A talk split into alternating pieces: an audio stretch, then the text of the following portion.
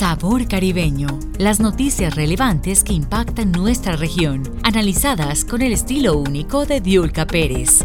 Comenzamos.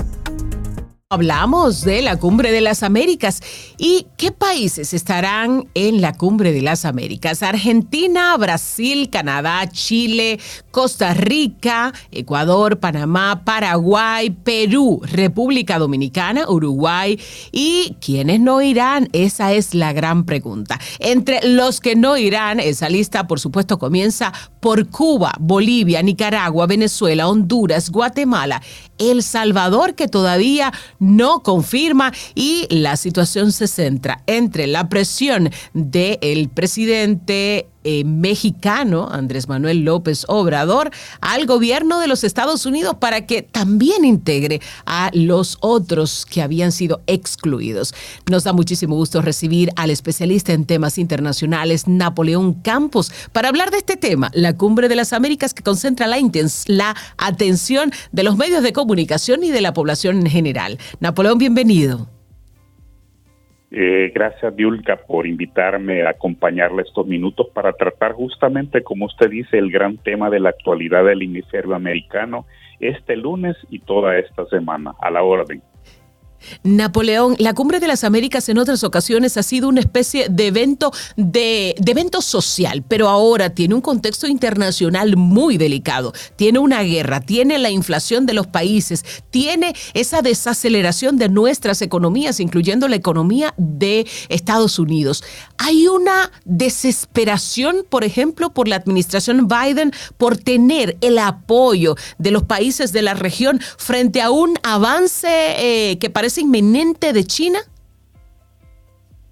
Pues fíjese que primero creo que hay que observar eh, que desde la administración Biden este es un momento oportuno para volver a las raíces de lo que fue la primera cumbre de las Américas que justamente se realizó allí donde ustedes están en la Florida, en Miami, eh, en un momento en el cual la región, el continente venía superando guerras civiles, venía superando dictaduras militares, acababa de concluir la Guerra Fría con la disolución de la Unión Soviética, con la disolución del bloque comunista.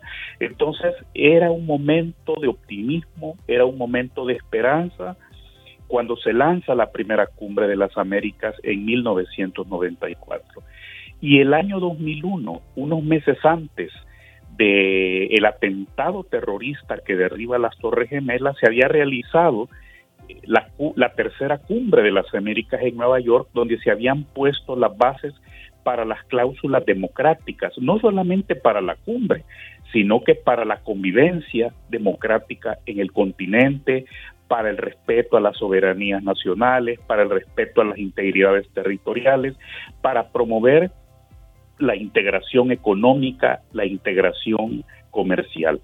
Y, creo que eso es justamente lo que está ahora de por medio, porque eh, eh, la región, eh, varios países han venido, hemos venido experimentando, yo diría, sufriendo lamentablemente serios desmantelamientos democráticos, serios desmantelamientos del Estado de Derecho y de la vida institucional. Un caso es El Salvador, por supuesto, y en ese sentido yo creo que frente a este gran tema global emergente, de la cobarde invasión del tirano ruso Vladimir Putin contra el pueblo de Ucrania, me parece que justamente en los términos que usted lo ha dicho son los correctos.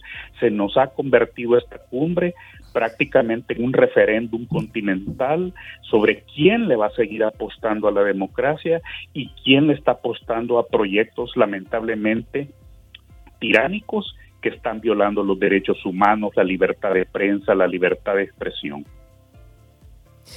Bueno, Napoleón, la reacción de muchos venezolanos en un momento en que la administración Biden eh, ha querido suavizar la relación y las medidas que Estados Unidos ha impuesto a Venezuela, nos dice como que no hay una posición firme en contra de esos regímenes antidemocráticos. Bueno, eh, creo que esa es la transición internacional en la que estamos pero déjeme decirle que en la anterior cumbre que se realizó en Lima el 2018, y a la cual no asistió el presidente Donald Trump, lamentablemente creo yo, sino que envió como su representante al vicepresidente Pence, eh, fueron invitados por Venezuela y esto me va a permitir desarrollar algunos elementos ya propiamente de la cumbre, porque en ese momento del 2018 en Lima, Perú, fueron invitados, Diulca, eh, eh, los representantes, los delegados de Venezuela, de la oposición democrática venezolana en ese momento. Y esto nos trae al presente porque ahora eh, con el tema de resiliencia, con el tema de sostenibilidad, con el tema de generar para las Américas un futuro sostenible y equitativo, es que se nos convoca en este momento a Los Ángeles, a los países de la región, eh, donde se le da un fuerte acento a la sociedad civil. Y esto es importante. Si bien ya hay varias cumbres eh, hay una, un foro de la sociedad civil, pero nunca como ahora. Hemos visto que no dejaron salir de Cuba a varios invitados de la sociedad civil para asistir a Los Ángeles y de manera, creo yo, muy llamativa hemos visto cómo eh, miembros prominentes de la sociedad civil que no están encarcelados ni en Nicaragua ni en El Salvador han tenido oportunidad de, estar ya desde ayer en Los Ángeles presentando eh, la visión de este, este quiebre que ha habido de la democracia en nuestros países. Entonces, Yulka, eh, yo creo que estamos en un momento clave eh, yo creo que el presidente Biden y Centroamérica es un caso particular eh, eh, porque aquí presentó él, aún siendo candidato, un plan para Centroamérica donde ató el tema de la migración al tema de la inversión económica, de la inversión productiva, donde ató al tema de la migración junto con el fortalecimiento democrático y la lucha contra la corrupción eh, eh, y por tanto eh, viendo estos proyectos tiránicos en boga en Centroamérica creo yo que es importantísimo que esta cumbre se realice y nos mande un mensaje claro porque los gobiernos de turno pueden estar generando proyectos tiránicos, impulsando proyectos tiránicos, pero las sociedades civiles le estamos apostando a la democracia, incluso a sumarnos a este llamado del mundo democrático por la crisis en Ucrania. Bueno, ese tema político es muy amplio porque un día, eh, Napoleón, un día uno ve una dirección y de repente una decisión de los Estados Unidos puede incluso confundirnos y hacernos pensar que van a abrir las puertas y que van a eh, dar por sentado que estos regímenes van a pertenecer al sistema. Me refiero exactamente no solamente al tema de Venezuela, también al tema de Cuba, al que se le ha tendido la mano eh, y aunque tenderle la mano ha sido más a la población, de todas maneras el régimen se ve beneficiado directamente de estas medidas. Eh, por supuesto, eh, es que, eh, pero yo no creo que necesariamente haya que verlo como una concesión al régimen en el apoyo a, a las poblaciones. Mira el caso del Tratado de Libre Comercio con Centroamérica. Nos queda clarísimo que eh, a quienes colaboran, eh, por ejemplo, el, el régimen arancelario, eh, es a, la generación de empleos. pero la amenaza que se cierne en estos momentos como represalia internacional sobre Nicaragua es el cese de, de las preferencias arancelarias. para poder ingresar con sus productos al gran mercado de los Estados Unidos, porque ya podemos hablar en estos momentos que en Nicaragua hay una dictadura, existe una dictadura, tenemos cientos de presos políticos, se acaba de conmemorar cuatro años de las masacres del 2018, eh, eh, tenemos un nuevo flujo de nicaragüenses hacia el norte del continente y hacia Costa Rica derivado de, la, del avance de este proyecto tiránico. Entonces me parece que la administración Biden debía en ese punto, al convocar a esta cumbre democrática, eh, mandar esos mensajes claros, pero como usted muy bien dice, también pareciera que con Venezuela, por razones de acceder a recursos petroleros, se está aflojando, se está concediendo ante la tiranía de Maduro. Hay también esos mensajes de cierta ambigüedad, por supuesto. Y eso va eh, minando un poco la esperanza de la población. Napoleón Campos, hacemos una pequeña pausa. Regresamos enseguida con este especialista en temas internacionales, migración e integración regional. Al volver, hablamos de la situación delicada de la migración y de las medidas que se pudieran tomar eh, favorable o desfavorablemente a esas migraciones y específicamente a los Estados Unidos. Nos acompaña Napoleón Campos. Aquí estamos en Sabor Caribeño y regresamos enseguida en Americano. Cumbre de las Américas, el acontecimiento político y social eh, de nuestros países que en este momento concentra nuestra atención. Napoleón Campos, especialista en temas internacionales, migración e integración regional, está con nosotros aquí en Sabor Caribeño. Napoleón, antes de irnos a la pausa, tocábamos el tema migración, tocábamos eh, algunas medidas que en Estados Unidos están tomando y lo que pudiera esto provocar, no solamente en nuestros países, sino sobre todo en las fronteras eh, de los Estados Unidos. En caso de derogar algunas iniciativas legislativas que pudieran incentivar a esa migración ilegal y eh, o indocumentada y también incentivar a ese tráfico de personas que no podría necesariamente tener nicho en Estados Unidos a dónde llegar.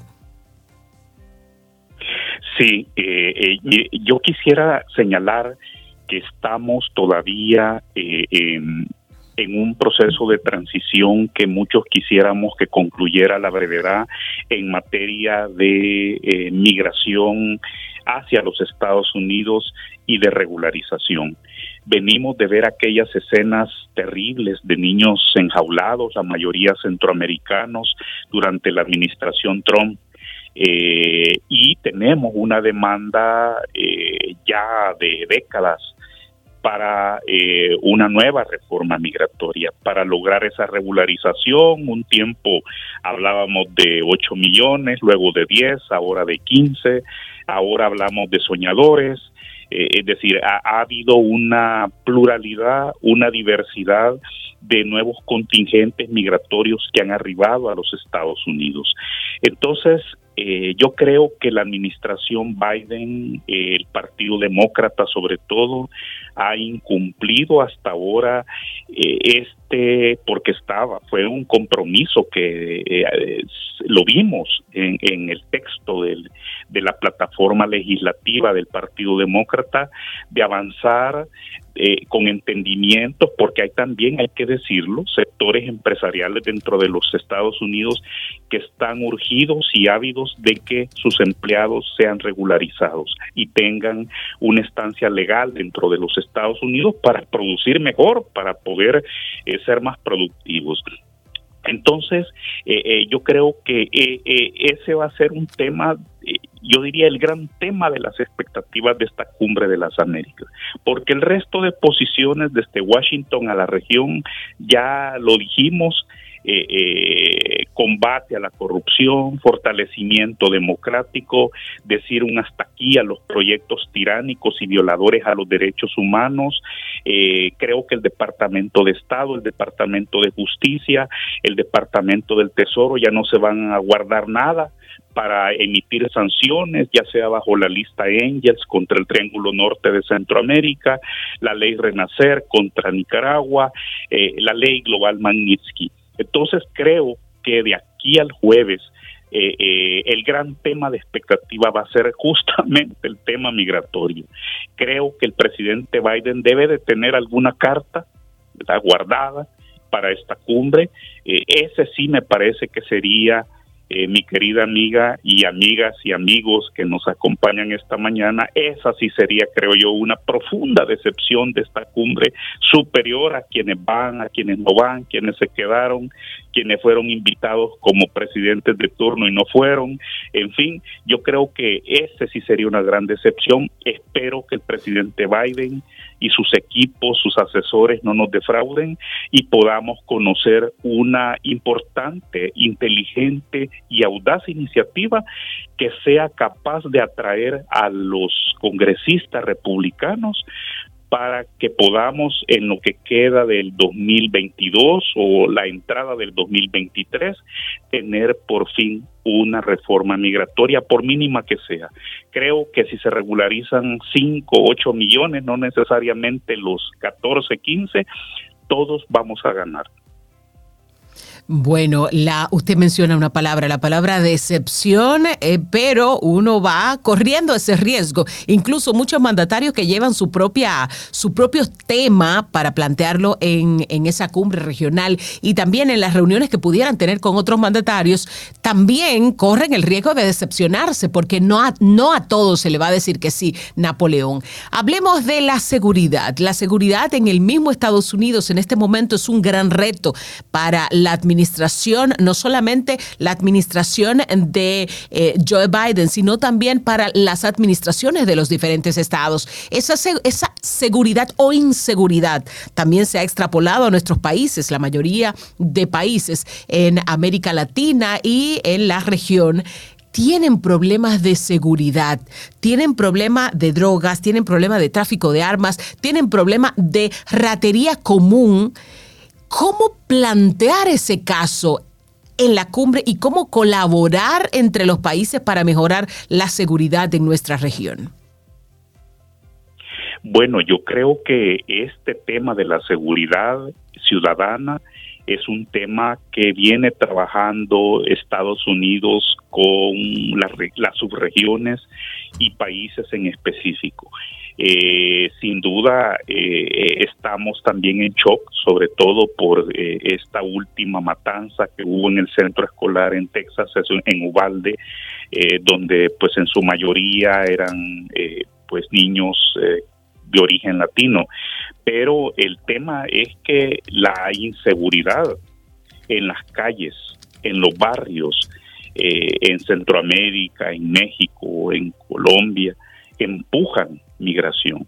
Hay un desplazamiento forzoso por la inseguridad, por la violencia delincuencial, llámense eh, mafias del crimen organizado transnacional, llámense pandillas, maras, eh, llámense cárteles mexicanos, está claro de que eh, Estados Unidos viene de alguna manera trabajando inclusive con la figura de asilo para atender y, también la Unión Europea hay que reconocerlo, España, Francia, Alemania, incluso el Reino Unido que ya no es parte de la Unión Europea se han sumado a políticas humanitarias aceptando asilados eh, eh, porque vienen expresando claramente y presentan pruebas de esta inseguridad en sus calles, en sus centros de trabajo.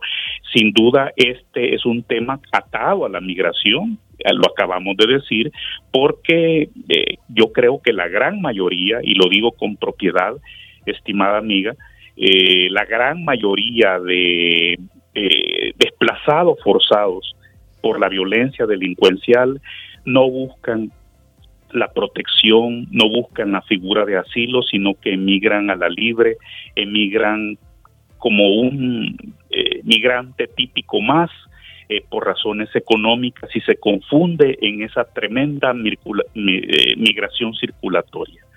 Entonces, ojalá que puedan haber, y le agradezco que usted ponga de relieve este, este tema, porque sin duda hay expectativas de profundizar la cooperación para el combate al crimen organizado y mejorar las políticas de, su, de seguridad ciudadana. Ojalá que quienes más les apremia, quienes más piedras tengan en el zapato respecto a este tema, puedan también presentar en la cumbre y creo que tendrán los líderes de la región los líderes democráticos la oportunidad para hacerlo y que presionen para que haya una acción colectiva como amerita también este tema.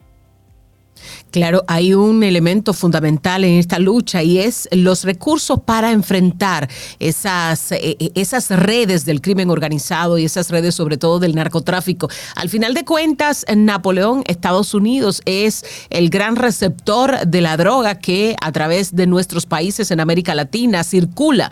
Entonces, eh, valdría la pena también plantear la posibilidad de aumentar no solamente el apoyo económico, sino también el apoyo en cuanto a operativos y a personal calificado se refiere.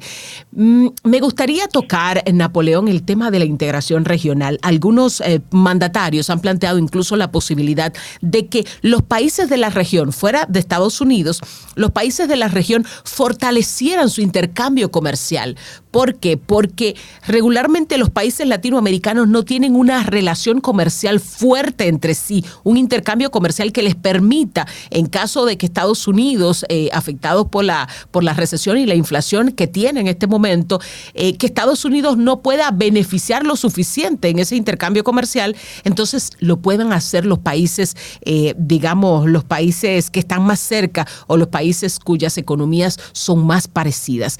¿Qué hay de eso? ¿Qué posibilidades hay de que mejoren esas relaciones entre nuestros países? Bueno, eh, quiero decirle que allí usted acaba de poner sobre la mesa un mito que es importante eh, derribar. Eh, es que lo, a nivel de su región, a nivel de países vecinos el intercambio ha sido, es y seguirá intenso en términos comerciales, de inversiones financieras. Quiero ponerle el caso de, de mi Centroamérica, eh, por ser salvadoreño. Eh, junto a Estados Unidos, el otro gran socio comercial de Centroamérica es la misma Centroamérica. Los intercambios comerciales intracentroamericanos son casi igual de importantes, claro, eh, eh, están superados por las exportaciones que hacemos gracias al Tratado de Libre Comercio hacia el mercado de los Estados Unidos. Pero igual pasa en la región andina. Eh, los principales socios comerciales en el cono sur son Brasil y Argentina, y Chile y Argentina. Entonces, hay que desmitificar esto. yo creo, siendo realista, yendo al realismo político, a la realpolitik, yo sí creo que es muy difícil que entre las subregiones latinoamericanas se produzca aún bajo este nuevo escenario global que está reorganizando las cadenas de suministros, eh, eh, por primero por la pandemia, luego por esta crisis en Ucrania, yo veo muy difícil que se pueda dar eh, eh, un intercambio comercial mayor entre las subregiones, pero de que el intercambio intra en, dentro de las regiones intrarregionales importante y relevante, ese sí se va a mantener. Y creo que hacia Estados Unidos eh, ya están puestas, es más, eh, hay muchísimos expertos, muchísimas entidades multilaterales que señalan que los tratados de libre comercio están subutilizados, que tienen una serie de renglones que no han sido debidamente explotados por los países más beneficiados para poder ingresar. No solamente le hablo del caso de los tratados con Estados Unidos, sino que también le hablo de los tratados con la Unión Europea. Están siendo subutilizados. Entonces, la región tiene mucho que hacer. La región tiene... ¿Cómo podríamos mejorar eso en Napoleón? y el Caribe, ¿no? ¿Cómo podríamos mejorar y sacar de la subutilización este tipo de acuerdos? el reordenamiento productivo.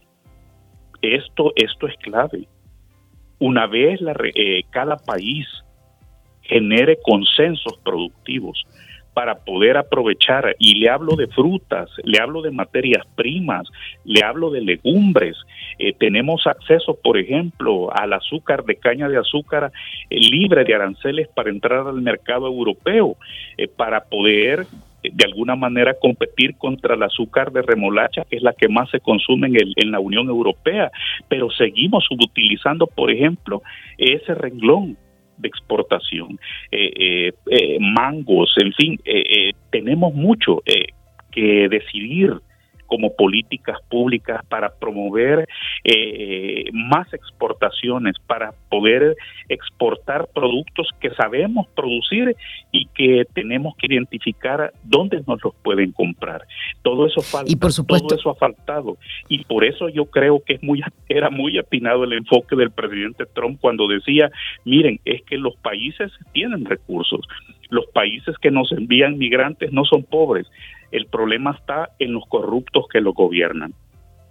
Mm, bueno, y también ayudar a esa industrialización que pudiera hacer más efectivo nuestros procesos de producción. Napoleón Campos, gracias por estar con nosotros. Napoleón es especialista en temas internacionales, migración e integración regional. Gracias por estar aquí en Americano. Gracias a usted por invitarme y me tiene siempre a la orden y esperemos todo lo mejor que resulte de la cumbre de las Américas. Hasta pronto, gracias.